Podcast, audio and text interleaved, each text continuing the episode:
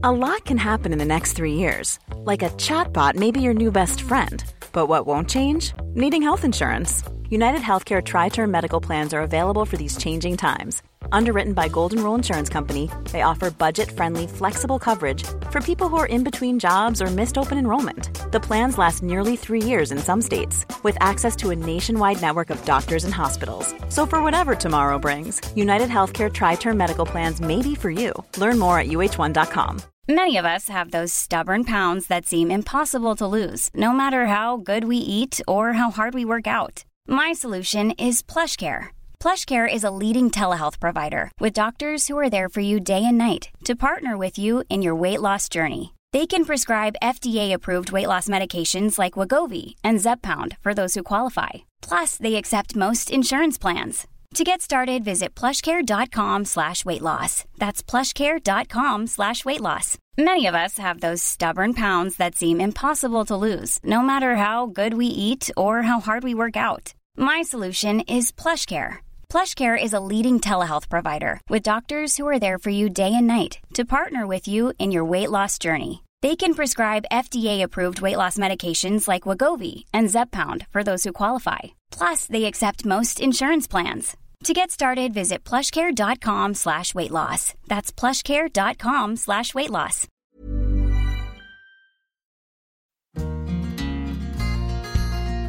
Salut à tous, c'est Guillaume Cassard. Au programme aujourd'hui, rien de moins que les débuts cinématographiques de David Fincher. C'est parti pour Alien 3. Alien 3. Au moment de la sortie d'Aliens, Cameron annonça à plusieurs reprises que si troisième opus il y avait, il ne reviendrait pas aux commandes, préférant développer des projets personnels. Ce dernier avait pourtant bien quelques idées en tête quant à la suite de l'histoire développée dans Aliens, mais il sentait qu'il devait passer à autre chose. La Fox n'avait quant à elle aucunement l'intention de laisser tomber la saga, devenue une véritable poule aux œufs d'or, et lança donc avec enthousiasme le développement d'un troisième film. Néanmoins, chez Brandywine Productions, David Giller et Walter Hill n'étaient pas en pleine euphorie à cette idée. Ils en avaient assez de la saga, et le fait qu'ils n'aient jamais été très fans de SF n'a pas dû aider. Ils étaient cependant prêts à remettre le couvert mais pour eux, il était temps de conclure cette histoire. Il est donc décidé d'un commun accord entre Brandywine et la Fox que ce troisième opus sera le dernier, et qu'il sera scindé en deux parties, ce qui fait donc quatre. Le truc, c'est que développer un troisième film, c'était vraiment casse-gueule, dans le sens où les deux premiers sont très vite devenus des classiques du genre. Et autant le deuxième opus a pris le parti d'aller dans une direction opposée pour apporter du sang neuf à la saga, autant cet hypothétique troisième film devrait redoubler d'efforts pour trouver un nouveau concept intéressant qui ne sonnerait pas comme une redite. En 1987, l'auteur de science-fiction William Gibson, père du mouvement cyberpunk, est embauché comme scénariste par Walter Hill et David Ce dernier ayant beaucoup apprécié son roman Neuromancien. Giller et Hill fournissent leurs idées à Gibson, qui se met donc à l'écriture et leur fournit une première version en décembre 87. Tout se passe sur une station spatiale qui sera bien évidemment très vite envahie par les aliens. X est le héros de cette histoire et Bishop y fait également son retour. Concernant Ripley, étant donné que Weaver n'était pas sûr de vouloir rempiler, son personnage se trouve dans le coma et n'est censé apparaître que dans la deuxième partie. Le scénario est donc basé sur une métaphore de la guerre froide et on y retrouverait la Weyland-Yutani en plein conflit avec un groupe séparatiste à l'idéologie proche du communisme appelé l'UPP, l'Union du peuple progressiste. Dans cette histoire, les aliens seraient en quelque sorte une représentation de la menace nucléaire, les deux parties disposant désormais de spécimens aliens pouvant leur servir d'armes. Sauf qu'on ne parle pas d'aliens classiques, Gibson ayant misé sur une petite nouveauté. Le script tournait en effet autour d'un virus qui, une fois propagé, transformait les contaminés en aliens. Et euh, bon, l'intention est noble, hein, mais tu vas un petit peu trop loin dans la nouveauté, mon cher William. X ira donc au combat avec une escouade de jeunes militaires bien loin des marines expérimentées du film précédent, et la conclusion laissait entendre que la prochaine étape serait d'attaquer le problème à la source. Sauf qu'il n'y aura pas de prochaine étape, car Giller et Hill ne sont pas pleinement satisfaits. Ils demandent alors à Gibson de retravailler le script avec le réalisateur Rainy Harlin, 28 ans, tout juste sorti du quatrième opus de la saga Freddy, et qui vient d'être engagé pour mettre en scène le film. Mais Gibson, là de ses débats interminables face à des producteurs indécis, décide de quitter le projet. Et d'un.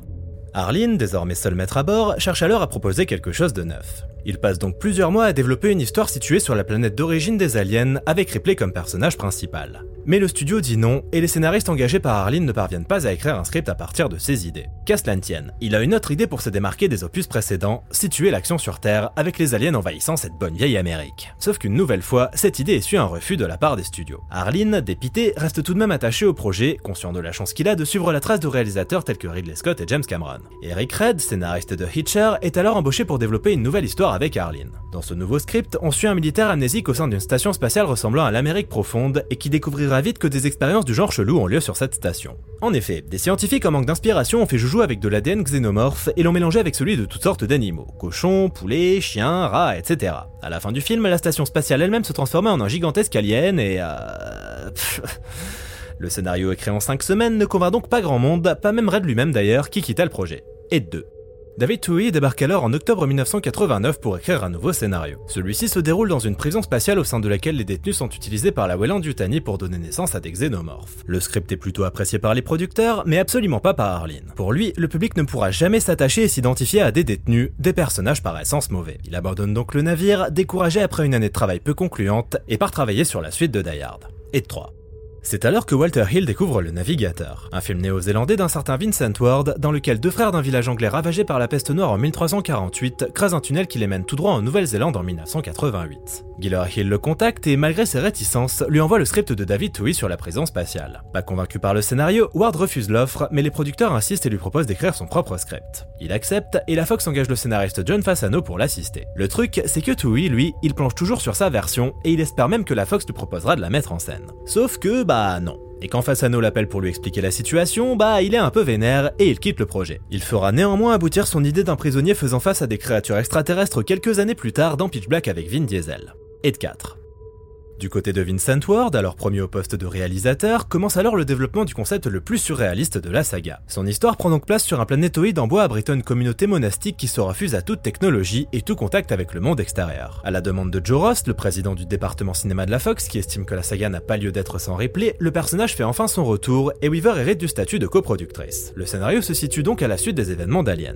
Ripley, X et Newt sont toujours sur le Sulaco, mais suite à un problème sur le vaisseau impliquant les xénomorphes, leurs capsules sont éjectées dans l'espace et atterrissent donc sur Archeon, la planète des moines. Et si Ripley croit être la seule survivante, c'est bien évidemment faux, car elle a ramené un alien avec elle sur le planétoïde. L'histoire prend forme petit à petit, mais Ward veut tout de même prendre le temps de développer son script comme il l'entend. Sauf que du côté de la Fox, on n'a qu'une envie, c'est d'entrer en production le plus vite possible, parce que ça fait quand même deux ans que le projet traîne dans les cartons. Pour situer, Ward a été contacté en avril 89, et la Fox veut commencer la production en octobre pour une sortie en avril 90. C'est pas beaucoup, mais la Fox s'en fout, et la machinerie se met en branle. Ward part donc pour l'Angleterre au studio Pinewood pour superviser la construction des décors, ce alors que le script subit diverses réécritures. Mais au bout de quelques semaines, le studio commence à devenir très frileux concernant les idées de Ward, et les producteurs se mettent à douter de la viabilité commerciale de son projet. Son script paraît difficile à mettre en image et son côté médiéval ne colle pas franchement à l'univers dépeint dans les deux films précédents. Ils organisent alors une réunion avec Ward et lui annoncent qu'ils ne veulent plus de cette planète en bois ni de ses personnages de moines. Il faut que Ward réécrive son script pour le rendre plus accessible au grand public et aux fans de la saga. Ward refuse toutes ces concessions et quitte donc le projet ainsi que ses co-scénaristes John Fasano et Greg Puss. Et de 567. La Fox est dans la merde. Entre les cachets des différents scénaristes et la construction des décors, c'est déjà environ 7 millions de dollars qui ont été dépensés sur ce film. Il n'y a plus de temps à perdre, le tournage doit commencer coûte que coûte. David Giller et Walter Hill se voient donc obligés de réécrire un scénario à la va-vite en s'inspirant des travaux de Toohey et Ward. Du script de Toohey, il récupère le contexte carcéral et de celui de Ward le pitch de base et la structure. Mais il manque toujours un réalisateur. La Fox contacte alors David Fincher, réalisateur de pub et de clips ayant notamment travaillé pour Madonna. Il n'a que 28 ans et aucun long métrage à son actif, mais beaucoup le qualifient déjà de génie et il hérite alors de la mise en scène d'Alien 3. Fincher débarque dans ce qui constituera un véritable enfer pour n'importe quel réalisateur expérimenté, sauf que lui n'en était qu'à son premier long métrage. Le script n'est pas terminé, il n'a pas pu gérer toute la pré-production, la moitié des décors est déjà construite mais basée sur un script qui n'est plus d'actualité, bref, c'est la merde. Mais Fincher, il s'accroche et il a des idées bien arrêtées sur ce que ce troisième film devrait être. Quand Weaver, qui n'a alors pas totalement confiance en ce jeune réalisateur qui a fait des clips pour Madonna, lui demande comment il imagine Ripley dans cet opus, il répond sans hésiter, chauve. Weaver apprécie la répartie et accepte l'idée, Ripley sera chauve. Du côté de Giller et Hill, ils finissent tant bien que mal par livrer un scénario qui convient à Weaver et à la Fox, mais moins à Fincher qui émet quelques réserves. Le tournage est donc décalé à janvier au lieu d'octobre, et les deux producteurs scénaristes procèdent à des réécritures tout en tenant compte des décors construits et du budget déjà alloué au film. Cas figure assez rare, hein. en général on écrit un script et ensuite on établit un budget. Mais sur ce projet, tout s'est fait n'importe comment. Et pour ne rien arranger, Giller et Hill ajoutent des éléments qui viennent gonfler le budget du film. Bref, ça sent pas bon du tout, et l'ambiance devient tendue entre Fincher, Giller, Hill et la Fox, chacun défendant son point de vue et ses intérêts. Tom Zinman, producteur délégué engagé par et Hill et doté d'une grande lucidité, avait senti le vent tourner et mis en garde la Fox à plusieurs reprises. Le budget et les délais de tournage sont insuffisants et le projet court tout droit à la catastrophe. Mais la Fox, qui ne voulait absolument pas gonfler le budget et décaler le planning, décida de le virer. Virer le seul gars doté de bon sens ne me semble pas la solution la plus adéquate, mais soit. Et la Fox ne s'arrêta pas en si bon chemin, réduisant le tournage de 93 jours à 70. Il commença finalement le 14 janvier 91 au studio Pinewood, et comme on pouvait le prédire, ce fut l'apocalypse. Encore pire que le tournage d'Aliens.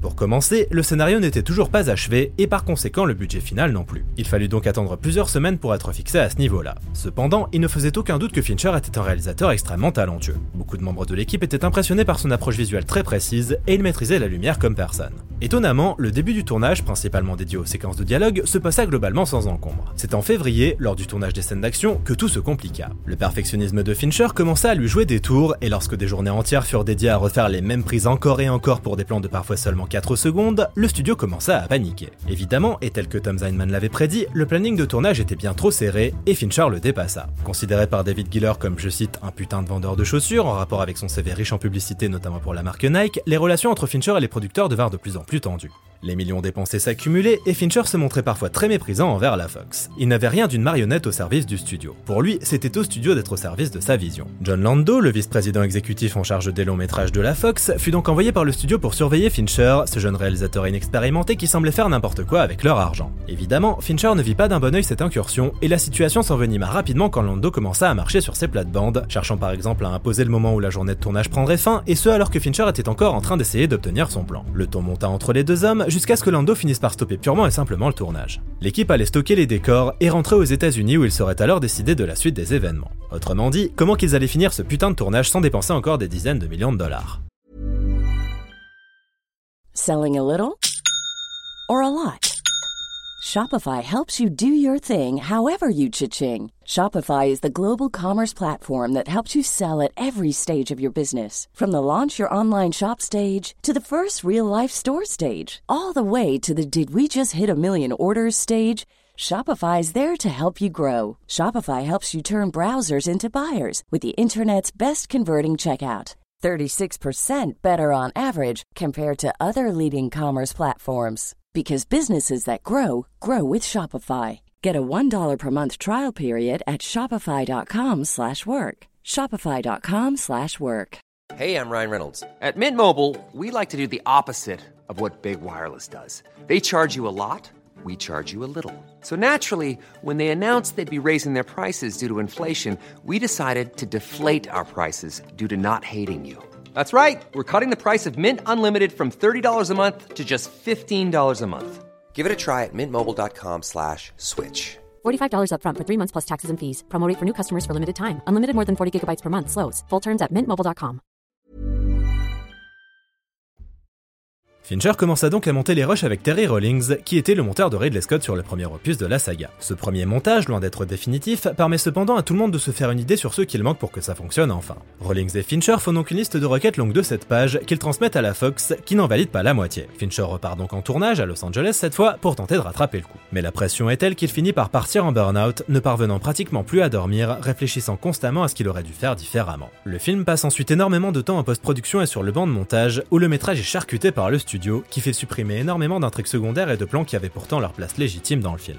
Fincher et Rawlings se battront bec et ongles, mais sans jamais obtenir gain de cause. Dégoûté, frustré et malheureux, Fincher finit par quitter la production avant que le montage ne soit achevé et de 8. Le film sort finalement le 22 mai 92 aux USA, long d'une heure 50 là où la version de Fincher visait plutôt les 2h30. L'accueil s'avère relativement mitigé au niveau critique, et concernant le box-office, il rapporte près de 60 millions de dollars pour un budget de 50, ce qui est plutôt respectable, mais en deçà des attentes de la Fox. Le public a du mal à accrocher avec ce film, chose plutôt logique au vu de son approche beaucoup moins grand public que le précédent. Est-ce pour autant un mauvais film, ou simplement un film incompris? Alien 3 démarre donc sur le Sulaco juste après les événements du film précédent, sauf qu'un œuf alien se trouve dans le vaisseau et qu'un facehugger s'en échappe, déclenchant un incendie. Les capsules de Ripley, X, Bishop et Newt sont alors éjectées dans l'espace et atterrissent sur Fiorina 161, une planète prison laissée à l'abandon et autogérée par les détenus depuis des années. À son réveil, Ripley découvre avec effroi que X et Newt sont morts, qu'un alien a atteint la planète avec elle et qu'elle est elle-même l'hôte d'une reine, ce qui signifie que son pire cauchemar est sur le point de se réaliser. Autour d'elle, les détenus, tous des hommes tournés vers la religion, ne la mettent pas franchement en confiance, mais elle sera bien obligée de s'allier à eux pour faire face à la créature une dernière fois.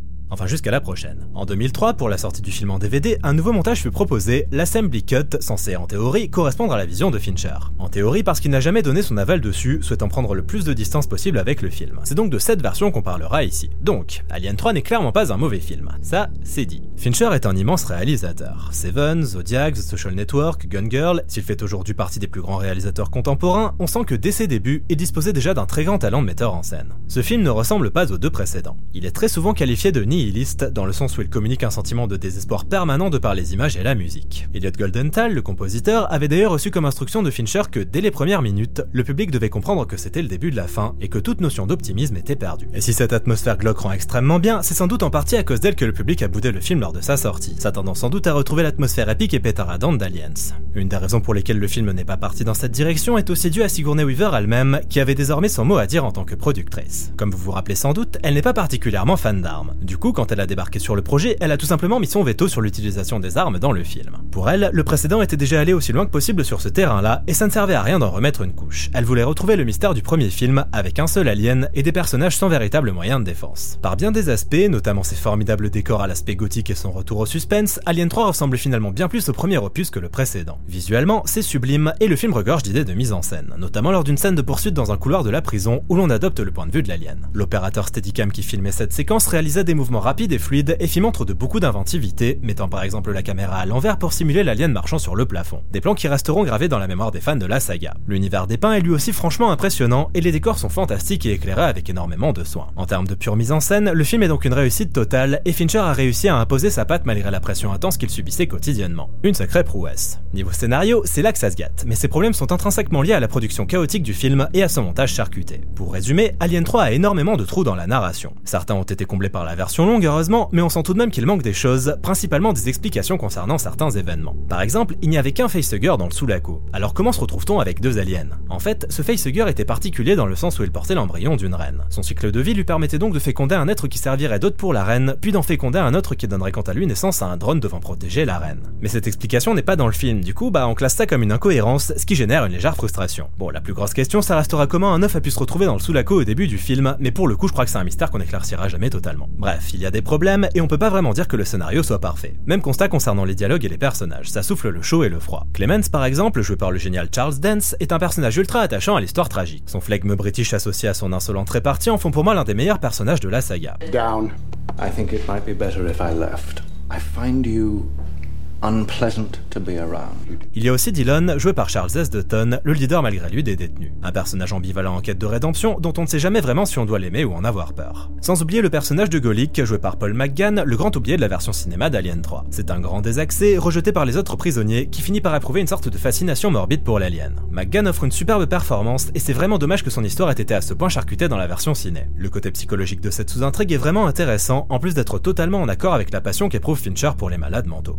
Ripley, elle est extrêmement bien écrite et Weaver ne l'a jamais aussi bien interprétée. Le personnage est perdu, plus encore que dans le film précédent, et ne ressent plus rien si ce n'est une grande lassitude quant à sa situation. Désabusée, elle ne supporte plus ce combat sans fin et semble prête à tout pour en finir. Elle est l'incarnation de l'aspect nihiliste du film et c'est encore une fois une superbe performance de Weaver. Là où le bas blesse, c'est en ce qui concerne les personnages secondaires, pour la plupart inutiles. Des détenus anonymes servant simplement à mourir entre les mains de l'alien. Et quand des personnages qu'on ne connaît pas meurent les uns à la suite des autres, faut avouer qu'on a du mal à sentir pleinement impliqué. Mais toujours est-il que les personnages importants sont réussis et bien interprétés. C'est déjà pas mal. Un des défauts du film par contre, ce sont ses effets spéciaux. Beaucoup de plans de l'alien ont été réalisés avec une marionnette sur un fond bleu, puis incrustés dans les scènes. Et comment dire C'est pas très beau. Et c'est vraiment dommage parce que la plupart des plans avec l'alien en taille réelle joué par un homme en costume sont vraiment réussis. Mais la marionnette mal incrustée, non, c'est juste une horreur. Le design de l'alien a quant à lui subi un léger lifting dans cet opus. De bipède, il passe à quadrupède, ce qui le rend bien plus rapide. Giger avait d'ailleurs été invité à participer au film et réalisa énormément de design en l'espace d'un mois, mais les serrés de la production ne lui permirent pas de les réaliser. Encore dommage. Enfin, parlons un peu de la BO. Elle est composée par Elliot Goldenthal, excellent compositeur qui a notamment signé l'extraordinaire BO de Final Fantasy Les Créatures de l'Esprit. Si je cite cette BO en particulier, c'est parce que beaucoup de ses morceaux me semblent être en continuité de son travail sur Alien 3. Bref, cette BO est vraiment réussie et en totale osmose avec le film, solennelle quand il le faut et bruyante dans les moments plus violents. Golden Toll n'hésite pas à expérimenter pour un résultat parfois à mi-chemin entre la musique et les effets sonores, et le résultat est très bon. Comme vous l'aurez constaté, Alien 3 a ses défauts, mais malgré tout, ça se tient plutôt pas mal. Et si on le compare à des projets plus récents ayant subi une production chaotique, comme Justice League par exemple, bah on pourra même affirmer sans sourciller qu'Alien 3 est bien plus proche du chef-d'œuvre qu'on veut bien l'admettre. Le scénario a des incohérences mais l'histoire se tient, la mise en scène est excellente, les décors impressionnants, les acteurs sont tous justes. Bref, la forme est là, même si elle a malheureusement subi l'interventionnisme irritant de la Fox. Mais qu'en est-il du fond par contre? Le film est-il aussi thématiquement riche que les précédents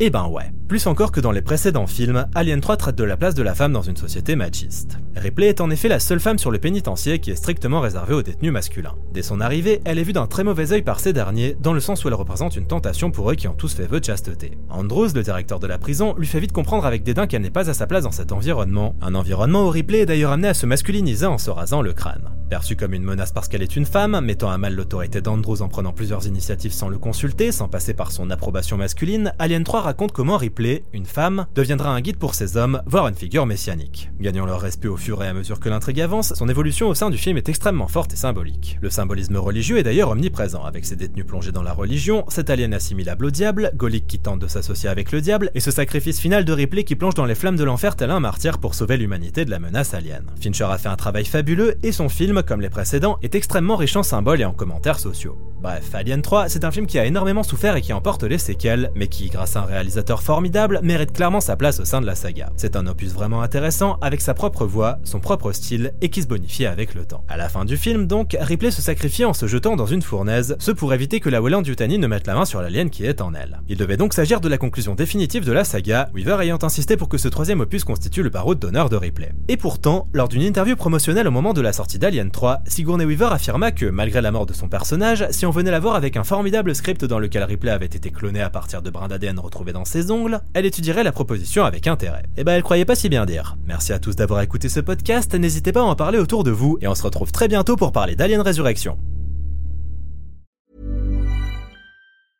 Hey, it's Paige DeSorbo from Giggly Squad. High quality fashion without the price tag. Say hello to Quince. I'm snagging high-end essentials like cozy cashmere sweaters, sleek leather jackets, fine jewelry, and so much more. With Quince being 50 to 80% less than similar brands. And they partner with factories that prioritize safe, ethical, and responsible manufacturing. I love that. Luxury quality within reach. Go to quince.com slash style to get free shipping and 365 day returns on your next order. Quince.com slash style. Planning for your next trip? Elevate your travel style with Quince. Quince has all the jet setting essentials you'll want for your next getaway, like European linen, premium luggage options, buttery soft Italian leather bags, and so much more. And is all priced at 50 to 80% less than similar brands. Plus, Quince only works with factories that use safe and ethical manufacturing practices. Pack your bags with high-quality essentials you'll be wearing for vacations to come with Quince. Go to quince.com/pack for free shipping and 365-day returns. Imagine the softest sheets you've ever felt. Now imagine them getting even softer over time. That's what you'll feel with Bowl and Branch's organic cotton sheets. In a recent customer survey, 96% replied that Bowl and Branch sheets get softer with every wash. Start getting your best night's sleep in these sheets that get softer and softer for years to come. Try their sheets with a 30-night guarantee. Plus, get 15% off your first order at bowlandbranch.com. Code BUTTERY. Exclusions apply. See site for details.